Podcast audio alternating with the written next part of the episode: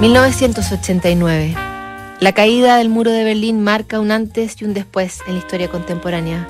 En Estados Unidos, George Bush, padre, llega a la Casa Blanca. La Rosada es ocupada por Carlos Menem y en Chile, Patricio Elwin es elegido democráticamente después de 17 años de dictadura. En Tiananmen, el rebelde desconocido logra detener una columna de tanques en medio de las protestas que revolucionan Pekín. El cartel de Medellín, bajo el dominio de Pablo Escobar, ataca sin tregua a Colombia. El ayatollah Khomeini hace un llamado al mundo para asesinar a Salman Rushdie por su libro Los versos satánicos. Madonna publica el disco Like a Prayer y se estrenan Cinema Paradiso y Batman de Tim Burton.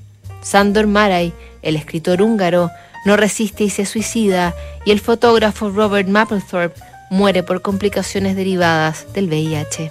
Ese mismo año, Amy Corcoran le pide ayuda a su papá para escribir una carta.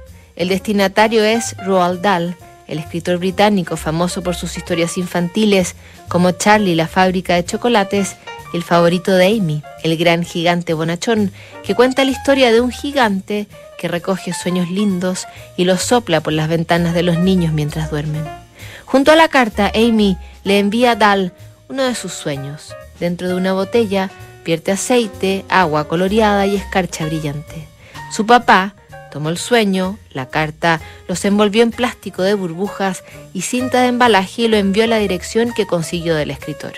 Por lo visto, el mensaje conmovió a Dal, quien se decidió a responder con una carta el encantador intento de la niña. Querida Amy, tenía que escribirte esta carta especial para darte las gracias por el sueño de la botella. Eres la primera persona del mundo que me envía algo así y me ha intrigado mucho. Además, el sueño me ha gustado.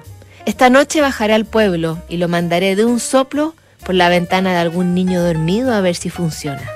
Con cariño, Roald Dahl. Después de leerla, Amy le ruega a sus papás que le permitan llevar la carta al colegio para mostrársela a sus compañeros. Ellos le explican que era un tesoro muy valioso como para correr el riesgo de que pasara de mano en mano que no logra convencer del todo a sus amigos, Amy se conforma con contarles el fin de su propio cuento con Roald Dahl. Mañana realizamos la última carta dedicada a los niños a quien nota.